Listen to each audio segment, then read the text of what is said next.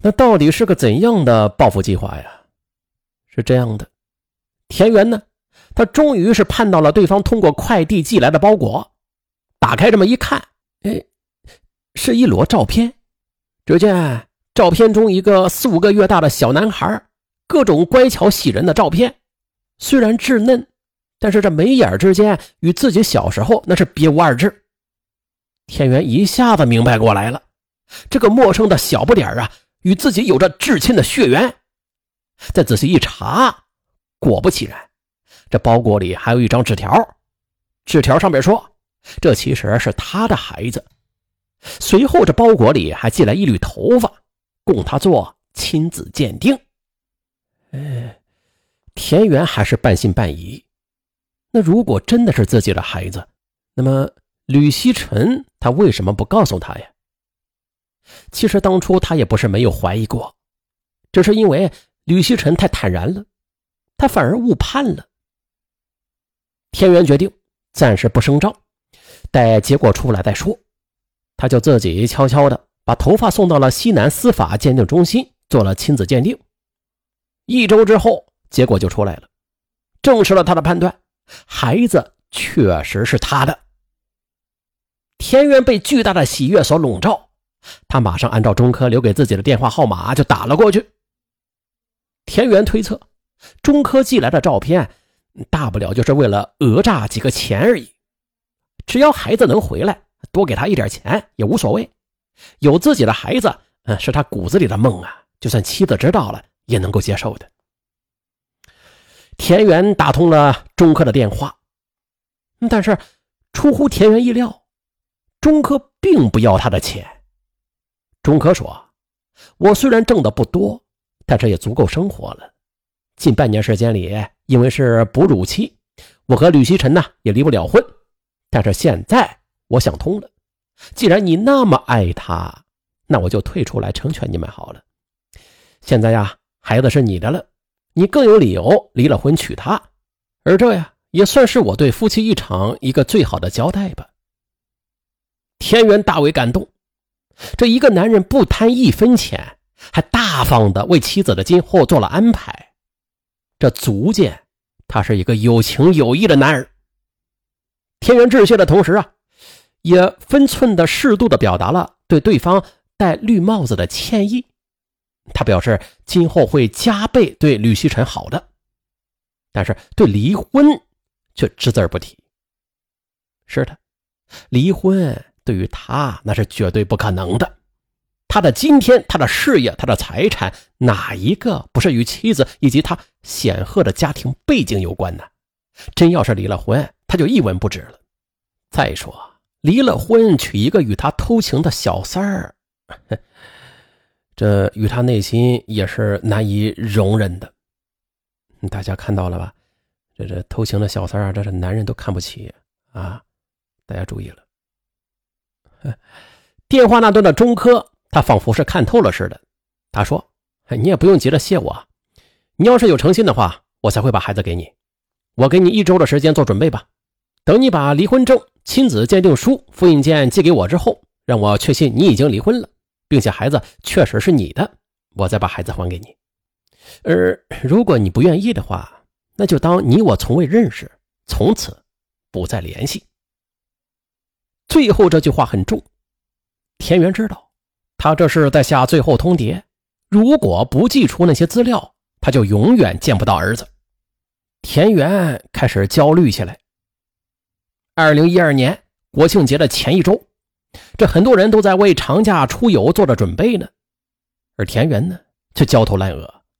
对方限定的期限快到了，而离婚证他还没有搞到。这一天下班，他去车库里呢，哎，突然看到啊，这路边有一个办假证的贩子在叫卖，什么包办毕业证、工作证、结婚证、离婚证等等。哎，离婚证这三个字一下子。就吸引了田园，田园急忙就凑上前去，拿起一本离婚证问：“这本怎么办呢？几天能办妥？”贩子笑着说：“两天就能搞定。”田园喜出望外，马上提供了夫妻二人的资料和照片。就这样，终于是赶在国庆节前，田园终于是拿到了可以以假乱真的假离婚证。但是田园不知道的是，这假证贩子刚从他那里拿到一笔办证费之后，这一转身又从中科手上收取了一笔外快。原来就在几天前，这中科找到了假证贩子，告诉他只要能把离婚证卖给那个开豪车的人，中科就给他一笔不菲的外快。这假证贩子大喜呀，就专门在田园下班的路上吆喝。还成功的就让他钻到了圈套里，而这个圈套啊，它只是一个巨大的阴谋的开始。这吧，国庆节刚过，一条微博在网上就疯传起来，转发量短时间创造了新高。微博的内容啊，涉及了成都一家知名的化妆品公司，其老总背着老婆在外偷情，生下私生子之后，又无情的抛弃了结发之妻。不用说，文章和照片的主角就是田园。网上还贴出了亲子鉴定书和离婚证。圈子内一下子不平静了，很快又是一时激起了千层浪。很多合作商给一言打电话去，询问这事情的真相，并且啊暂停下一步的合作意向。哎呀，在这家由妻子一言父母打下来的公司里，田园。他虽然是身为老总吧，但是董事长却是妻子一言呐。那如果公司闹内乱，每一个和公司合作的生意伙伴都可能洗牌重来。一言便迅速的召开了公司董事会。那虽然会上田园拒不承认离婚的事实吧，说有人在陷害诽谤，但是却没有迎来一言那宽容的笑脸。豁出去的一言。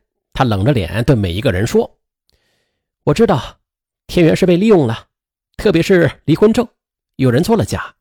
但同时，这件事情也是有着不可争辩的内幕，不但是影响了我和家族的声誉，更严重的影响到公司的生存。我是绝对不允许这样的事情发生，所以我建议弹劾田园总经理。”从会场上下来之后啊，希望挽留住婚姻的田园向一言跪下来认错。但是，一言呢，他则表情漠然的背过身去。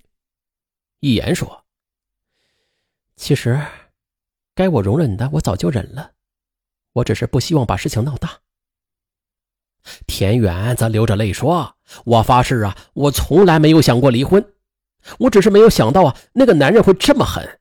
他从来不提钱，却一开始就下了一个最险恶的套子，他太狠毒了。”一言听后则冷笑：“哼，太可笑了，这可是夺妻之恨呢，谁能容忍呢？难道你以为我就好受了吗？要不是我不能生育的话，我会纵容到你现在吗？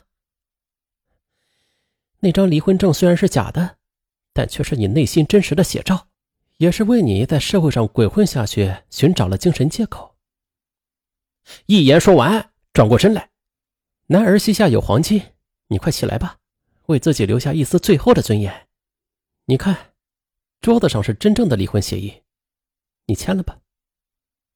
二零一二年十一月，已经离婚并且净身出户的田园打电话叫来了吕锡臣，两眼喷火的要他带自己去找钟科。吕锡臣很害怕呀，他已经从田园的眸子里看到了仇恨，他不想掺和其中。特别是他曾经欣赏过的男人，现在已经是一文不值了。他早就有了不想再纠缠的念头，但是他又怕被嫁恨，只得无奈的坐上了他的车。十一月的一天，他们开车到了宜宾，通过跟踪，在一家医院里发现了钟科。因为孩子生病，钟科带着孩子去看了医生。这会儿啊。刚从医院里出来呢，而车上的田园则大喊了一声：“你不让我活，我也让你死！”旋即就发动了汽车，朝着抱着孩子的钟科就冲了过去。在撞向钟科的一瞬间，也许是为自己过去的行为愧疚吧，又也许是被钟科手上的孩子唤起了母性的本能吧。副驾驶的吕锡臣，他突然伸手就猛拉方向盘。汽车骤然就窜向了一边，猛地撞在了墙上，然后被惯性掀翻。困在车里的田园伤得很重，而田锡臣呢，也是双下肢骨折，中科也未能幸免，被小车给刮蹭，手臂骨折。而被甩出去的孩子呢，却伤及头部，不幸殒命。随后，他们通通的被送进医院抢救，同时啊，外边有警察把守着。伤势稍好之后，他们将接受法律的审判。吕锡臣他哭的也是伤心欲绝，作为帮凶，他罪责难逃。他渐渐希望挽回这段婚姻，但是等来的呢，就是钟科躺在病床上写给他的离婚协议书。而这时，躺在特护床上的身受重伤的田园，他只能在时断时续的清醒中回忆着曾经的鲜花、美人、锦衣和玉石。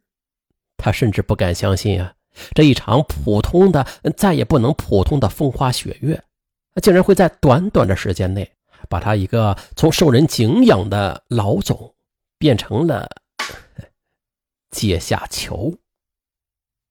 好了，本案就到这儿。那今后呢，尚文又要经常的跟大家求赞、求留言了啊！今天也不例外。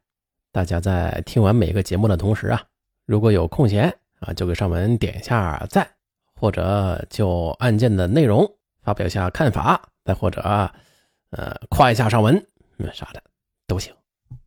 哎，这就是最新版本的喜马拉雅 APP，可以锁屏状态之下点赞了。大家可以下载，下载之后在锁屏状态啊就可以点赞了。怎么点呢？很简单啊，就是在锁屏状态之下，在听喜马拉雅节目的同时，呃，播放按钮的左边有三条横线，点一下那三条横线就有点赞选项，或者是直接就有一个小心心，点一下那个小心心，让它变红，变成小红心啊。安卓系统啊和 iOS 系统好像还不一样，但是呢都是通通的。在锁屏状态之下，不用开锁就可以点载，大家可以尝试一下。好了，这样咱们下期再见。